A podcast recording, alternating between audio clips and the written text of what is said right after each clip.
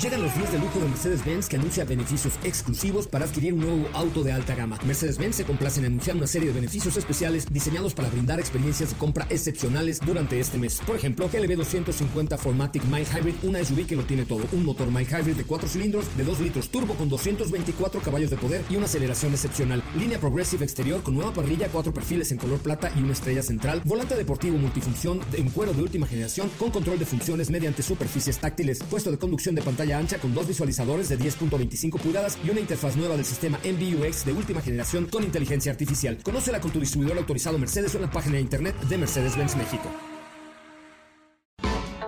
MBS Radio y el Dr. Zagal han dispuesto una generosa y elegante mesa para celebrar este banquete. ¡Pasen! Y sean bienvenidos a degustar los manjares de este menú, especialmente seleccionado para los paladares más exigentes. Esperamos que esta experiencia cultural les deje buen sabor de boca, aquí en MBS 102.5. ¿Cómo surgieron los embutidos? ¿De dónde es la salchicha? ¿Cuántas ciudades se llaman Monterrey en el mundo? ¿Cuándo se fundó esta ciudad en México? ¿Cuántas travesías tuvo que atravesar Odiseo para llegar a Ítaca? ¿De qué trata la República de Platón?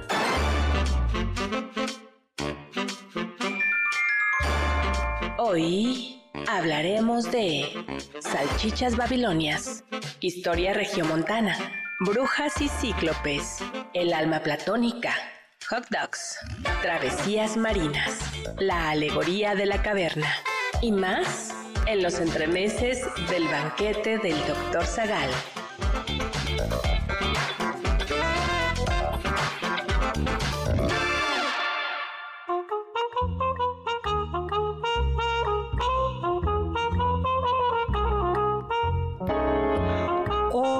Noche de entremeses partimos en un barco acompañando a Odiseo, aventuras, peligros, monstruos, pero nos dará tiempo de hacer una escala en Monterrey, Nuevo León. Eh, sus calles, su historia, y si el hambre acecha la mitad de la travesía, comeremos Oria y otros embutidos, y en el camino también leeremos La República de Platón.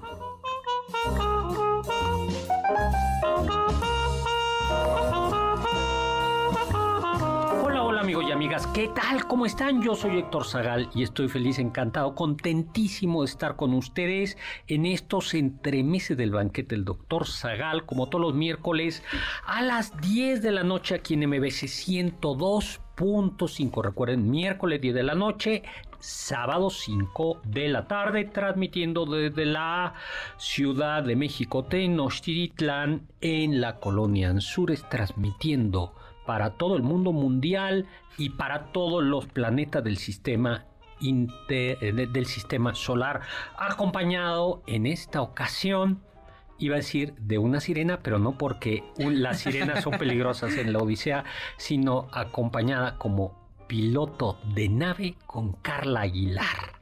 ¿no? ¿Qué tal, doctor? Y en los remos tenemos en esta nave a Oscar Sakaguchi Perdóname, mi amor. Ay, caray. Hola, doctor. para los que nos están viendo desde la transmisión, me da mucha risa cómo estamos acomodados hoy.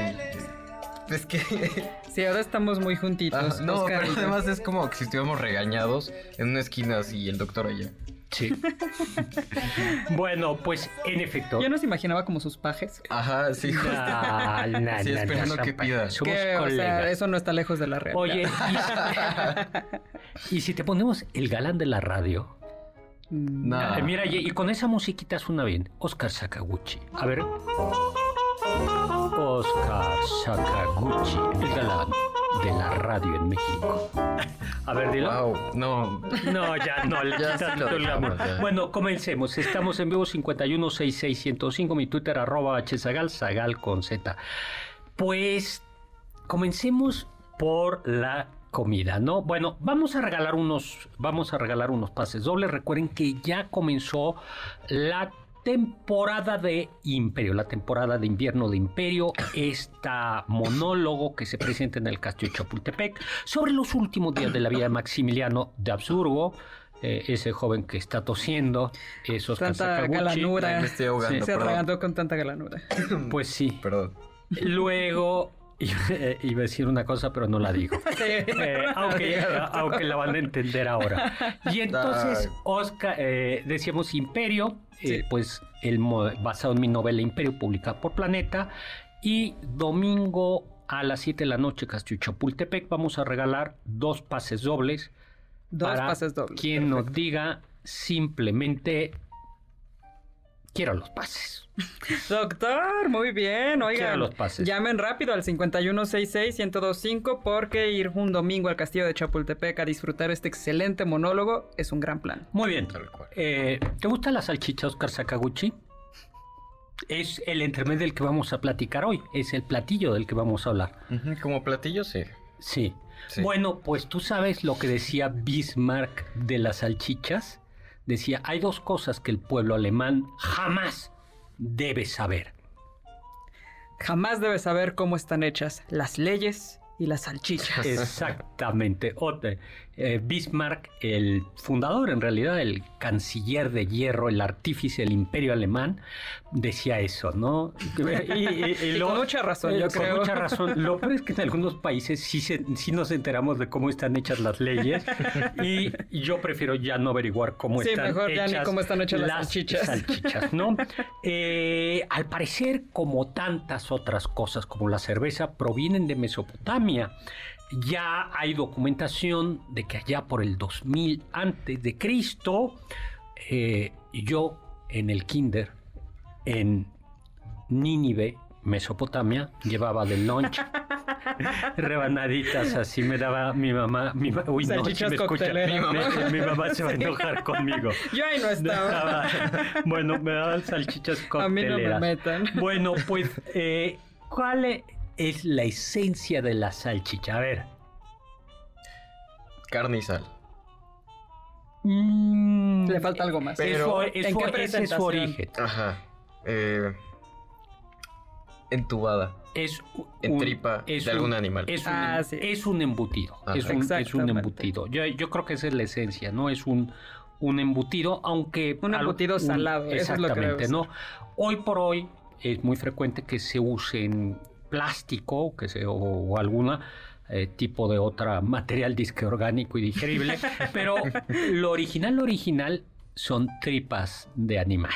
¿no? Ah, tripas de oveja y de, o de cualquier animal que tenga intestino, pues se utilizaban. La palabra salchicha, su etimología, habla como bien dice Oscar Sakaguchi. ¿Cuál es la etimología de salchicha? Salchicha. No, ¿cómo es? Es que está en italiano y yo la verdad no sé. ¿Salsicha? Bueno. Pero yo creo que sí, ¿no? o salsiquia, yo salsiquia. creo. Farta salsiquia, embutido es carne y sal, ¿no? Y pues por el principio de hay que conservar la comida, los embutidos fueron una de las maneras de conservar eh, la carne, ¿no? Se dieron cuenta que con sal o con otras especies las salchichas eh, o esos embutidos duraban más. Pero Decíamos que íbamos a acompañar a Odiseo comiendo oria, porque una mención literaria es en Homero. Justo en la Odisea em, aparece este embutido. ¿Y cómo aparece este embutido?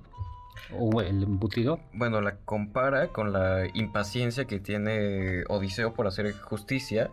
Eh, y dice que su impaciencia casi es igual a la de hacer una salchicha y comérsela. Sí, o sea, está el... El, el, embutido se está cocinando y, el que no puede más. El, el que quiere, dice, ya quiero comer, ya quiero comer, así yo quiero hacer justicia, ¿no? es para que vean la, la analogía. En la antigua Roma ya había, ya están también documentadas las salchichas. En Apicio, ¿no, doctor? Este, este recetario que tiene varias, varias menciones de, las salchichas. Coquinaria. Y para ustedes que quizá piensen que los mexicanos somos los padres de la picaresca, temo decirles que no necesariamente. Eh, ya hemos hablado de las fiestas lupercalias en febrero, fiestas en, de la festivales de la fertilidad, donde los jóvenes lupercos que después de vivir en el bosque eh, desfilaban desnudos o semidesnudos en la ciudad con azotando, mujeres, y las mujeres salían a ser azotadas para las jóvenes vírgenes para ser fértiles en el matrimonio. no, eso es como de, como de las sombras de Grey. sí, sombras de Grey se queda corto, yo creo. Pero no solo esto, sino, de romanos. Sino que la salchicha, esto es pura historia, era uno de los platillos predilectos, por supuesto. En esta época. Se iban a ir corriendo con la salchicha tamaleando, es cierto. Perdón. Eh, seguridad, llévense por favor a Oscar Sakaguchi. En efecto, era un, pues platillo, era un platillo propio por analogía. No era la única. Los romanos en eso eran muy audaces, ya en alguna otra ocasión hemos platicado. Pero precisamente por eso, en la época cristiana, eh, Constantino como debía ser, prohibió tajantemente el platillo por las connotaciones fálicas que tenía para más fálico religiosas o sea el problema no era lo fálico el problema era lo, fálico religioso exacto que estuviera ligado a eso a un ritual y como decir bueno no solo no solo es depravación degeneración la y lujuria sino además es una manera de unirse a la divinidad ¿no? Eh, y entonces Constantino dijo ni hablar Toda la gente seguía comiendo salchicha en pues, secreto. Pero pues no, y, pues hay que decir que el platillo siguió desarrollándose. En la Edad Media, bueno, ya desde la época de Apicio, pero en la Edad Media floreció este arte gracias a, bueno, y se perfeccionando, eh, se le agregaron, o ya se le agregaban especias como las pimientas, ¿no? Y parientes, en realidad hasta el punto son los salamis, ¿no? Son, pues uno dice en realidad es una variación de la salchicha, ¿no? Los, chorizos, las longanizas, ustedes, la, la longaniza Valladolid es una maravilla, ya hemos platicado de ella, que son ahumadas, ¿no? Pero en efecto, como decía Bismarck, eh, en la salchicha, pues uno mete todo lo que a la o, el, salchichero mete todo, lo que se cayó, lo que no, de otra manera no te comerías total, ahí va molido, muy perfumado, muy especiado y, y pues no este Ay, son muy ricas, por eso sí, uno no debe enterarse de cómo están hechas ni todo lo que llevan, porque qué bien se disfruta una rica salchicha, un chorizo, la longaniza. Y es un platillo que en realidad está en, en, Europa Occidental y en, y en América. En el centro de Europa, pero no solo en el centro de Europa, en el centro de Europa, en Alemania, son muy comunes, son variaciones. La salchicha Frankfurt es quizá la más famosa, la más extendida originalmente con una tripa de oveja casi transparente, ¿no? Y es, eh, mm, la, es, muy rica, ¿no? Luego eh, tenemos, ¿qué otra? Está la salchicha viena eh, y puede llevar carne de cerdo o de ternera, ¿no? es muy parecida a la de salchicha Frankfurt. Luego la Bratsburg, Bratsburg, ¿no? ¿La blanca? Es, esa es la, la es la blanca. Sí. Sí, que es, eh, a mí no me gusta, es de cerdo y es blanca.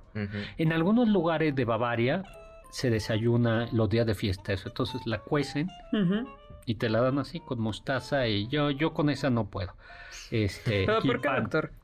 Eh, a ver, pues porque yo soy como más tradicional, eh, como dicen, yo soy normal en el desayuno, yo lo que quiero es chilaquiles, un poco de frutita, un huevito, unos huevitos estre, huevitos rancheros, huevitos motuleños, como desayunamos todos en el mundo, ¿no? Se supone. en frijolada. Este, no, no es cierto. La butifarra, esa en realidad, esta es catalana, es un tipo de también de, de salchicha, es carne eh, picada de cerdo, pimienta, sal. Y este la moronga está emparentada, entonces, ¿no, doctor? Con la salchicha, porque es pues sangre dentro de la tripa de un animal. Entonces, la moronga, y como bien veíamos, por ejemplo, en Odiseo, la moronga no la inventaron los mexicanos, o sea, desde entonces estaba. Exactamente, es griega. En España se come la morcilla de arroz, que es moronga con arroz. Eh, le, dan consistencia, ¿no? ¿A usted le gusta, doctor? No, debo de reconocer que, que no que no puedo. Yo nunca lo he probado, pero no he podido porque el simple aroma mientras la están cocinando me aleja. He probarla algún día. ¿La moronga? No. Cuéntanos si a ustedes les gusta la moronga. Sí. ¿A ti, Carla? es que no he podido probarla justo por eso. Como la ah. van, mientras la van cocinando de la doma, no, no me puedo acercar. Hay otro embutido que es un tipo salchicha, a lo mejor los catalanes dicen que no, pero que es el fuet catalán. Ese, lo que sucede es que ese se abre y como que se unta. Es carne cerdo, grasa. Todo esto, por supuesto, debe, llevar colesterol, que como sabemos es el ingrediente, el ingrediente. si no, no sabe comida. Eh, eh, mágico, ¿no? Y luego que, eh, ahora, ¿qué manera? No vamos a hablar hoy de los hot dogs, ¿no? Ni vamos a hablar de la mostaza, pero un ingrediente que en algunos lugares de Europa se utiliza es la raíz fuerte. Así se llama el. No me acuerdo cómo, cuál es el nombre. Tiene otro nombre que es blanca y es muy. Es, eh, es como un rábano picante. Raíz fuerte se conoce, eso le queda muy bien. Y cuéntenos, ¿no? Unos huevos con salchicha son muy ricos, ¿no? Claro, unas papas con chorizo. Eh, la, salchicha coctelera hacia la mexicana con chilito y cebolla. Bueno, pues como hemos visto, hemos ido desde Mesopotamia, Odisea, hasta llegar a la salchicha coctelera. Regresamos.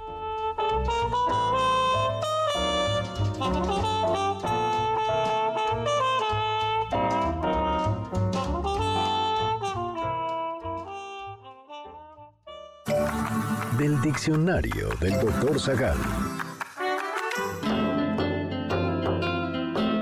Nombre Odiseo proviene de Odiseus, el cual tuvo una etimología popular que la relacionaba con la raíz od, misma que también encontramos en la palabra odium, que significa odio.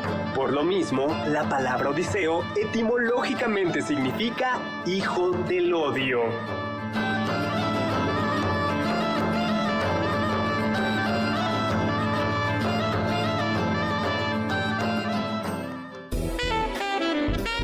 Pierdas ninguno de nuestros menús y sigue el banquete del Dr. Zagal a través de las redes del 102.5. En Twitter, arroba mbs 102-5.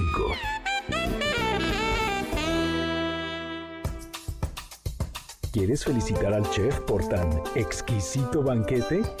Llámale al 55 51 66 1025 en MBS 102.5. Estás escuchando el banquete del Dr. Zagal. ¿Quieres contactar a los ayudantes del chef? Puedes escribirles en Twitter, arroba Carla Paola-AB, Héctor Tapia, arroba Toy Tapia, Uriel Galicia, arroba U Cerrilla, Lalo Rivadeneira, arroba Geribadeneira.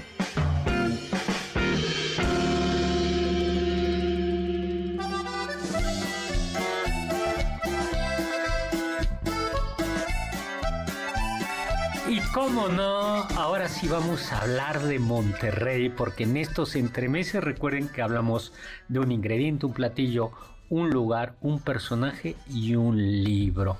Yo acabo de estar en Monterrey y la verdad es que es un lugar, la, la, zona metropolitana de Monterrey que me gusta mucho. O sea, la, la gente es, es muy, o sea, me, me, la paso muy bien en Monterrey, aunque voy siempre de trabajo. Eh, doctor, pero usted como viaja cada semana deben saber que si hablamos de un lugar es porque el doctor lo acaba de visitar. ayer, voy muy seguido, voy como una vez al mes. Ayer le mandé mensaje y le puedo marcar y dice, estoy a punto de tomar un avión y yo, ay, bueno. Siempre. pues sí, pues, tenía que venir a dar al, programa. Ay, ya venía de regreso. Una escala en su largo itinerario alrededor del mundo. ¿En cuál, eh, ¿Cuál de los cuatro Monterrey del mundo que hay conoces tú, Oscar Sakaguchi? Pues hay muchísimos Monterrey. Bueno, yo, a ver, de los cuatro, ¿cuáles, qué, qué Monterrey, Monterreyes conoces? El de Nuevo León. El de Nuevo León. Ay, yo no. No, o sea, porque me han platicado, pero mm. nunca he estado. A ver, entonces, ¿cuántos hay, cuántas ciudades hay? 35, ¿no? Ajá. O sea, en todo el mundo hay 35. Y la mayoría se encuentran aquí en, en América. 12 mm. en Colombia, 10 en México, 2 en Venezuela, Honduras. A ver, eh, ahí sí, ya, eh, yo de, de, 10 en México. Ajá. Y de, a ver, ¿cuáles? Sí, ¿cuáles? Órale. Dos en Venezuela. Dos en eh, Honduras, dos lugares en Venezuela, dos en Honduras, dos en Costa Rica, uno en España, uno en Puerto Rico, uno en Perú, uno en Ecuador, uno en Cuba y uno en Chile. Se te olvidaron dos. Hay un Monterrey en Prusia, hoy eh, Rusia, y hay otro en Canadá y hay otro en California. ¿Pero estaban traducidos? No, ah, no. bueno, el de California sí es Monterrey. Ahora le dicen Monterrey, pero era Monterrey. Era Monterrey que, queda en la costa de California. Y a ver, el de el Monterrey de, de Alemania es Königsberg, donde nació el filósofo Immanuel Kant, que es literalmente la, montaña, del rey. König la montaña del rey. Y Montreal, el Monterrey, el Monterreal, Montreal, es el Monte claro, Ahí está. Pero a ver, tú dijiste que 10 en México tienes que conseguirlos. A ver, según un diario, que no voy a decir. No, a ah. ver, se, tiene que ser según el INEGI. Ay, en INEGI. Pues sí, ese es el dato confiable. Aquí hacemos periodismo serio. bueno, ya, vamos a hablar de Monterrey, Nuevo León, que es el que, que mejor del que mejor conozco. Es una ciudad que fue fundada en tres ocasiones en realidad. Primero fue fundada por los Carvajal como Santa eh, fue, fue fundada primero en torno a los ojos de agua de Santa Lucía. Luego fue fundada como San Luis y luego finalmente el 20 de septiembre de 1596 por, don por Diego de Montemayor fue fundada ya como Monterrey eh, en honor al, al, virrey Gaspar de Zúñiga y Acevedo, virrey de México y conde de Monterrey. barbero el, el Diego, el Diego de Montemayor, ¿no? Y eh, ese es eh, Monterrey, ¿no? ¿Qué es, a ver, ¿qué es lo que hace? Yo creo que Monterrey es una ciudad, mm, es una ciudad que durante mucho tiempo es una ciudad que está en una zona semiárida, a pesar de que hay un río, eh, no es un río que lleve constantemente agua, hay, hay restricciones de agua, siempre la ha habido, y que eh, fue fundada fundamentalmente por españoles en Saltillo, eh, españoles y tlaxcaltecas, aquí fueron sobre todo familias españolas, y esta es una región donde había comunidades indígenas nómadas y los españoles o las familias criollas y españolas y a veces mestizas fueron luchando y siempre hubo una tensión en contra con, con los grupos nómadas. Al final, Porque además eran muy pocos pobladores. Exactamente, y la zona no era especialmente rica, no es una zona que... No se tiene que trabajar mucho para que te dé algo. No es una zona minera con, con, con, metales preciosos como puede ser en Zacatecas, en el virreinato, no es una zona especialmente fértil como lo puede ser algunas partes de Veracruz, sino es una zona pues dura, donde muy pronto comenzó a darse la ganadería, eh, una ganadería extensiva, y eso explicará el origen de algunos de los alimentos, no solo de, de Monterrey, sino de toda la zona, que es al haber carne, eh, también había que conservarla, y entonces nace la carne seca, ¿no? Que eh, tú vas a Monterrey, a veces eh, es como, eso carne, son como la minita de carne seca. Eh, con guacamole son riquísimas, así de botán. Y por supuesto, la machaca es zona de tortilla de harina, es una tortilla de harina más chiquita que la de Sonora, con mucha más manteca de cerdo. Pero bueno, regresemos. Durante la independencia hubo un intento El, quien gobernaba Monterrey manda, sabiendo que llegan los insurgentes, manda a combatir a los insurgentes, pero resulta que el militar que los va a combatir se une a los insurgentes. y en el primer imperio, Monterrey termina eh, reconociendo la independencia de la Nueva España, del primer imperio mexicano, pero vamos a decir que tiene una importancia relativa, es una ciudad que poca, porque eh, la, ciudad más importante era Saltillo, que era la capital de Coahuila y de Texas. Tras la pérdida de Texas y del territorio mexicano, donde hay que decir que Monterrey fue muy, muy valiente, eh, paradójicamente eso la va a terminar beneficiando en un cierto sentido, porque hace que la frontera le quede cerca. Y entonces, al quedarle cerca, el desarrollo económico de Estados Unidos va a tener un cierto efecto benéfico sobre Monterrey, ¿no? Pero eh, en el, aunque también hay que decir que siempre ha tenido una tensión con el centro, porque México siempre ha tenido una vocación centralista. México quiere decir el gobierno federal, el gobierno de la Ciudad de México o el gobierno central siempre ha sido central, centralista. Y hubo dos intentos en torno a Nuevo León eh, de independizarse. Uno la República de Río Grande y otro ya eh, alrededor de la Guerra de Reforma de eh, proclamar la República de la Sierra Madre un gobernador de Monterrey, mm. Santiago Vidaurri.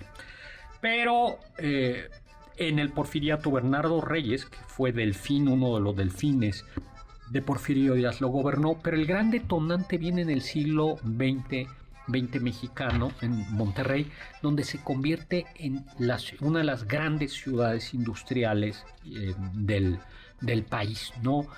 La siderurgia, todavía hoy por hoy un lugar emblemático es la fundidora, y que uno dice, bueno, a ver, sí tiene un encanto, pero ¿por qué los hornos? ¿Por qué una fundidora es un museo y un parque?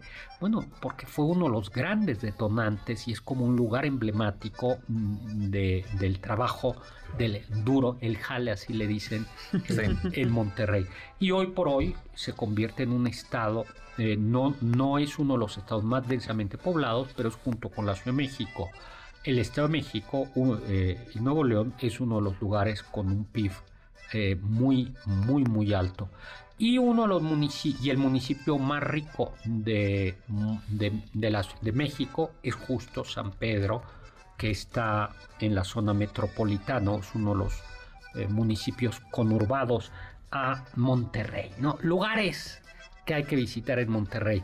Está el arzobispado, que era como la casa de campo capilla del arzobispo, que es muy bonita. Hay que decir que el barrio antiguo eh, es pequeño y refleja pues que como ciudad virreinal era una ciudad relativamente pequeña, aunque tiene una catedral virreinal interesante, ¿no?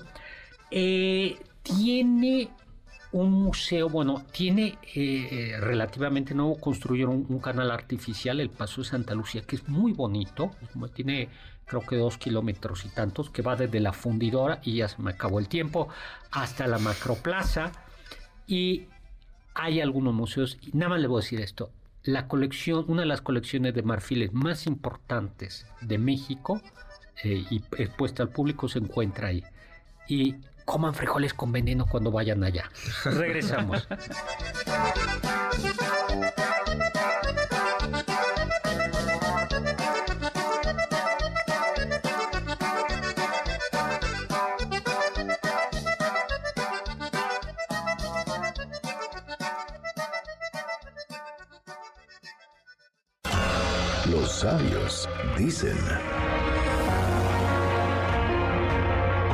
Podemos perdonar fácilmente a un niño que tiene miedo de la oscuridad. La verdadera tragedia de la vida es cuando los hombres tienen miedo de la luz. Platón.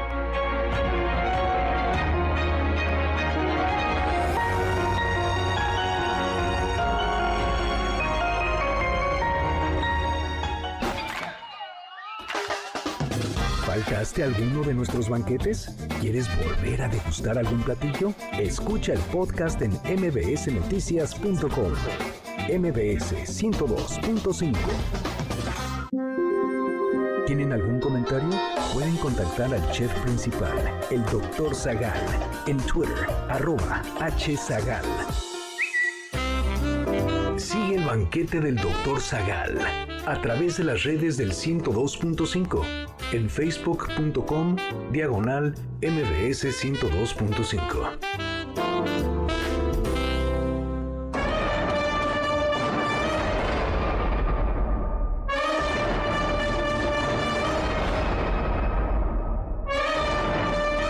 Hola, hola, estamos de regreso y con esta música épica, épica viene de, de epopeya, pues claro, tenemos que hablar de un héroe verdaderamente épico, Odiseo. Recuerden que el tercer intermes siempre es un personaje. Odiseo Politropos, el hombre de multiforme ingenio, que es, el, eh, es un héroe fundamental, no es el héroe fundamental, pero es un héroe importante en la Iliada y por supuesto es el héroe protagónico de la Odisea, ¿no? Y se llamaba el así dice el griego, eh, comienza la, la, Odisea, comienza canto diosa, las hazañas del varón de multiforme ingenio, que después de destruir la sacra ciudad de Troya, viajó por tierras y mares donde conoció costumbres de pueblos y tierras.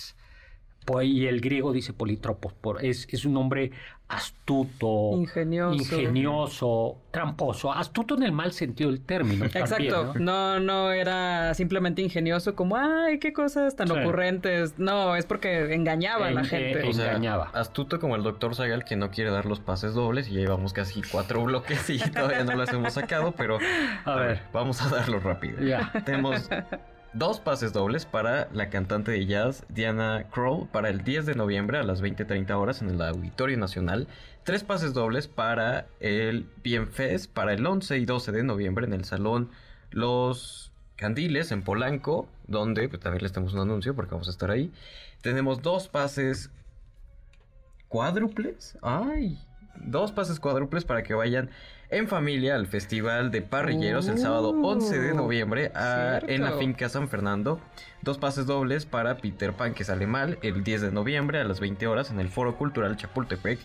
Y dos pases dobles para Vaselina Timbiriche para el 11 de noviembre a las 17 horas en el Centro Cultural Teatro 1.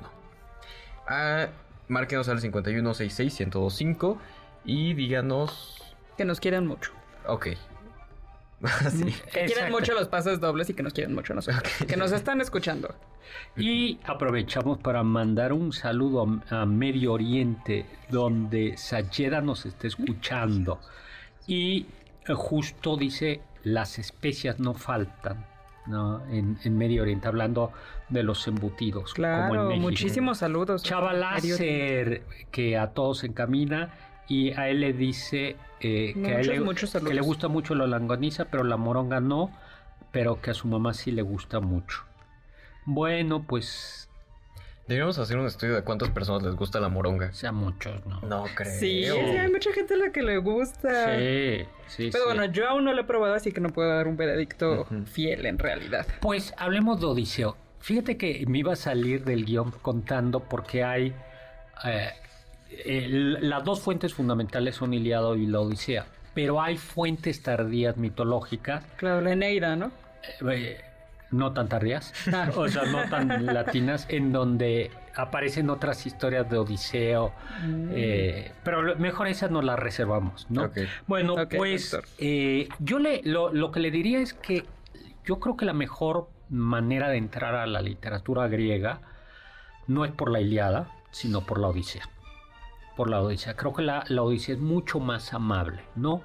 Que la... Y es más fácil que te emocione el mundo griego a través de, la Odisea para ya después entender la, solemnidad de la Iliada. De la Iliada, ¿no? La Odisea que retrata es, pues, un día Odiseo dice, voy a Troya a rescatar a Helena, Penélope tenme los frijoles en la lumbre porque regreso a cenar después de... No me tardo mucho. Sí, eh, lo más que puede ser es espérame mañana a desayunar.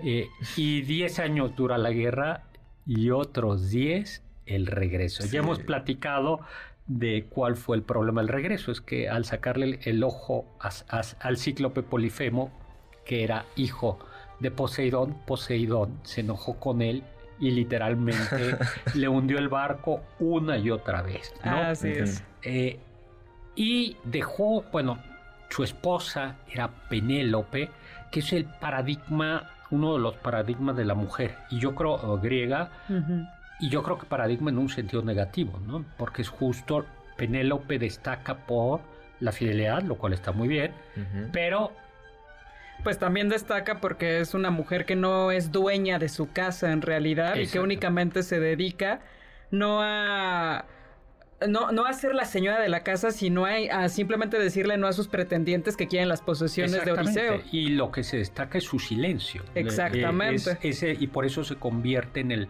en un paradigma de educación para las mujeres, ¿no? Una mujer que debe estar callada, y que espera y que dice que no a todos los pretendientes. Siempre sumisa. Deja a un hijo que se llama Telémaco, que es niñito, y ya ¿De qué te ríes, Oscar Sakaguchi? Es que pobre niño, 20 años sin su papá, por una guerra donde no tenía nada que ver. Es que Odiseo, bueno, lo que no saben es que también unas versiones, Odiseo le tiró la onda a Helena, cuando Helena todavía no se la habían... No, no, habían, no, no la habían dado en matrimonio, porque así era, se daban en matrimonio. O sea, antes de que estuviera casada con el rey. Con Menelao. Con Menelao. ya contaremos la historia de Elena, porque eh, también es eh, eh, interesante. Odiseo se apuntó. Pero luego dijo, como era inteligente, no, aquí no tengo nada que hacer. Y entonces se quedó con otra, con otra hija, con una parte de la familia, era, creo que era prima de Elena, que es Penélope. Y con ella tuvo a Telémaco, ¿no? Pero es muy feo porque justo este papel de Penélope, que esto no es de Penélope, pero llega un momento en el cual Telémaco cumple la mayoría de edad y para hacer frente a los pretendientes de su madre, ella quiere decir algo, opinar algo al respecto de cómo se debe guiar la casa y él le dice, tú cállate. Así literalmente, tú cállate, tú eres una mujer. Exactamente. Y además, los pretendientes no se toman en serio a Telémaco porque era muy niño y se burlan también de él. Es, ahora, les voy a contar, por ejemplo, Odiseo es quien urde la, la argucia del caballo de Troya. Y algunos héroes, Ajax dice eso no es propio de los héroes. Los héroes tenemos que matarnos de frente. Claro, ya después, después, de 10 años dicen, no, ya, lo que sea. Lo que, lo que sea. Porque además se supone que Odiseo, él no es descrito con un cuerpo precioso como lo tienen los otros héroes, gigante como Ajax, extremadamente pero fuerte. Pero tampoco era débil, ¿eh? Sí, no, no era un debilucho, pero él se destacaba justo por otra cosa que es lo que le genera mucha animadversión a otros héroes, porque no se enfrenta cuerpo Para que vean lo gandalla que es, hay un guerrero eh, que va con los griegos que se llama Filoctetes o Filoctetes y lo muerde una serpiente venenosa. Pero el problema no solo es que es venenosa, no lo mata, pero produce una llaga purulenta que huele mal. ¿Qué hacen los héroes griegos? Huele mal, vamos en el mismo barco, hay que deshacernos de él. Y entonces Odiseo con argucias lo abandona en una isla. Entonces, se imagina. Sí, claro. Y luego en el metro al pobre Odiseo. lo, lo dejaron. Y luego resulta que un adivino, Heleno, Heleno ese era el nombre, eh, le revela o lo obligan, lo torturan a Odiseo y le dicen la única manera para conquistar Troya hacen falta el veneno, las flechas envenenadas que tenía Filoctetes. y entonces ahí va de nuevo Odiseo a decir este que si nos prestas ¿cómo te ha ido estos últimos 10 años que te dejamos aquí? Porque a nosotros muy mal, o sea, tú lo has pasado bien. bueno, ya hicimos pedazos a Odiseo. Lo único que podemos decir es que si esos 10 años que estuvo navegando tuvo sus quereres ah, y tuvo hijos, según algunas tradiciones. Es un sex symbol. Sí, pues regresamos a seguir hablando ya de filosofía seria.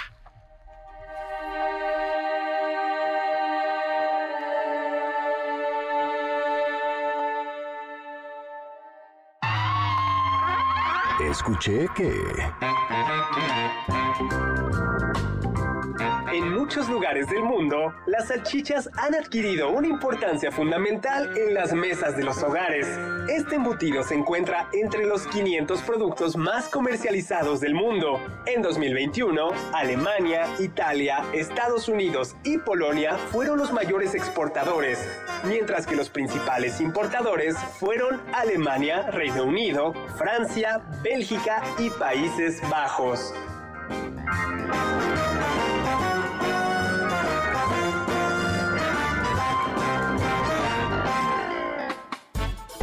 Contacto con nosotros en nuestra página de Facebook, Doctor Zagal. Ya volvemos a este banquete después de un ligero entremés comercial. ¿Listos para el siguiente platillo? Quédate con nosotros. Aún hay mucho por picar y la promesa sabrosa, el postre. Hay quien dice que...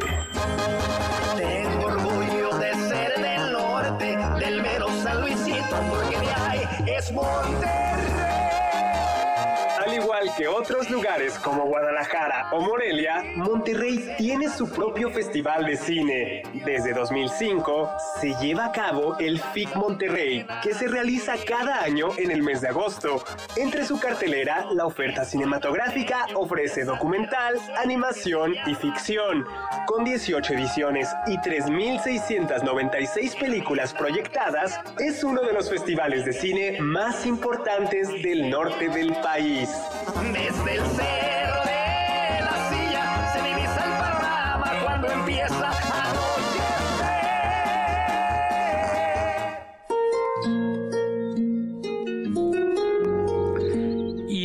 esta entrada contrastante, estamos ya ahora a punto de hablar de filosofía. Hoy vamos a hablar de... Pasamos de carnita asada al simposio. Exacto.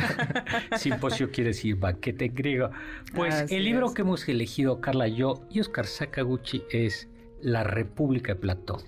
La Politeia es el nombre que tiene en griego, ¿no? Que es la, la República. Es, yo creo que uno de los libros fundacionales de Occidente.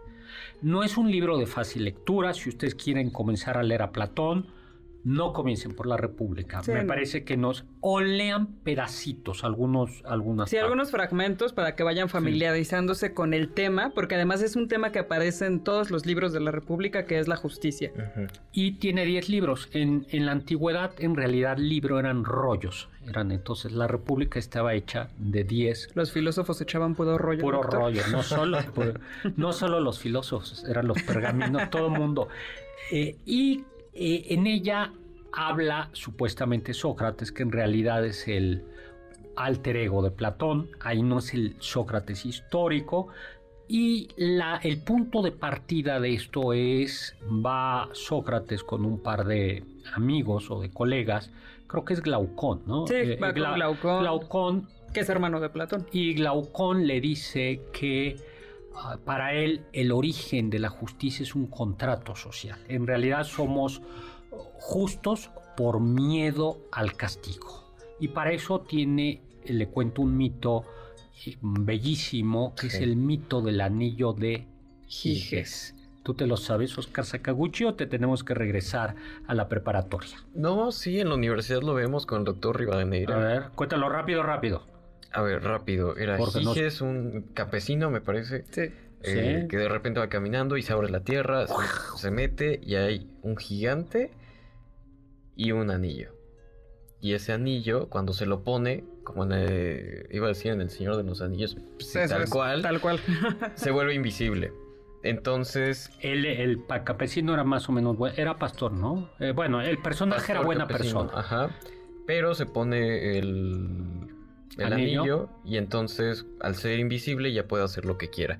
Y dentro de eso, eh, me parece que destrona también a un rey. Eh, todo, hace de todo. Todo. Tú querías con si fueras invisible. Eh... Cuidado que estás al aire. Muy bien.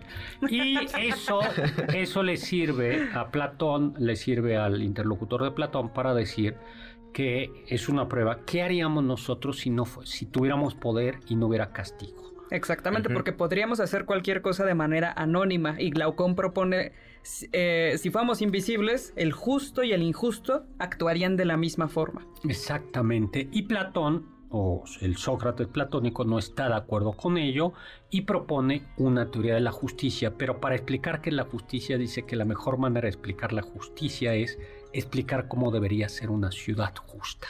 Es un libro muy complejo porque tiene, eh, tiene metafísica, pero el conocimiento, política, historia, chismes. Estética también, cuando llega al punto de la poesía. Adelantamos que es bastante totalitaria. Hoy diríamos, hay cosas que son indefendibles. Sí, hay muchas cosas por las que fundarían a Platón. Él piensa que la ciudad ideal eh, estaría, tendría, ¿cómo sería la ciudad ideal?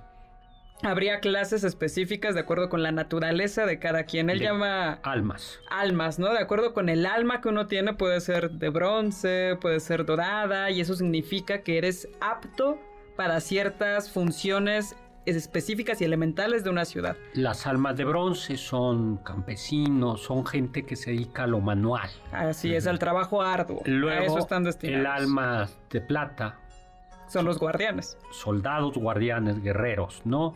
Y finalmente el alma de oro. Los, filósofos. Que también son guardianes y también, han sido guerreros. Esto es muy importante. Las dos clases superiores son guerreras. Y entonces él lo que piensa es que cada, así como el alma tiene diversas funciones y debe de diversas partes y cada parte debe cumplir su función y cuando el cuando las partes del alma cumplen su función hay un estado de armonía que se llama justicia, en la ciudad cuando cada uno de, la, de las clases sociales cumple con su cometido, hay armonía en la ciudad, por lo tanto hay justicia. ¿Qué pasa cuando los políticos, él piensa él, se meten a hacer negocios?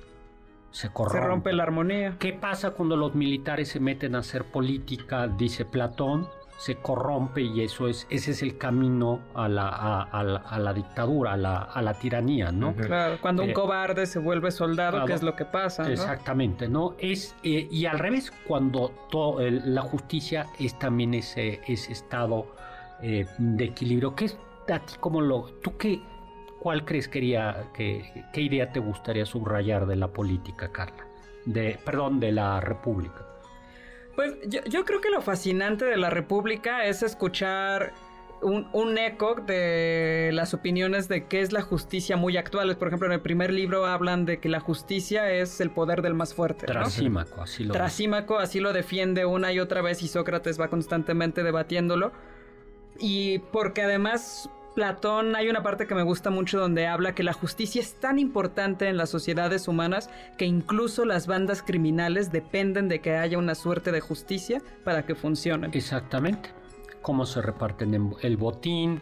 Las jerarquías, hay que respetar las jerarquías. La justicia es tan importante que hasta los delincuentes tienen que aceptar un, un mínimo, de justicia. Y eso se me hace fascinante algo que, bueno, también hay todo, toda una paideia, todo un sistema educativo, cómo se debe educar a las almas, ¿no? Y además también con una distinción entre mujeres y varones.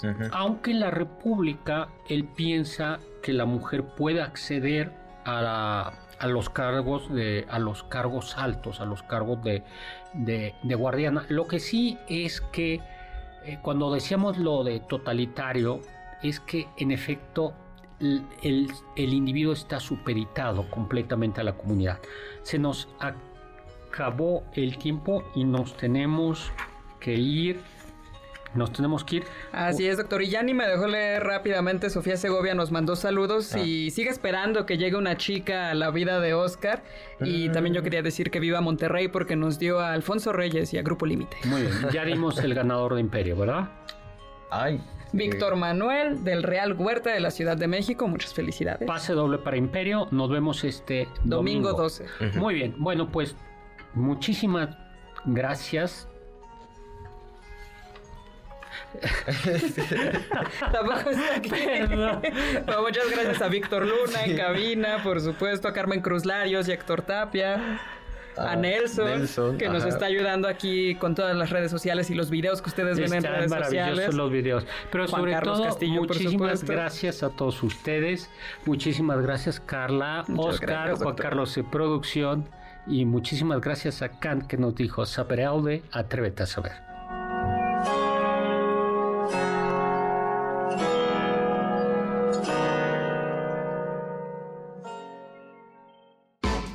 Confiamos que este banquete ha sido un deleite gourmet y cultural. Gracias por escucharnos y nos esperamos el próximo sábado con una deliciosa receta que seguro será de su agrado. MBS 52.5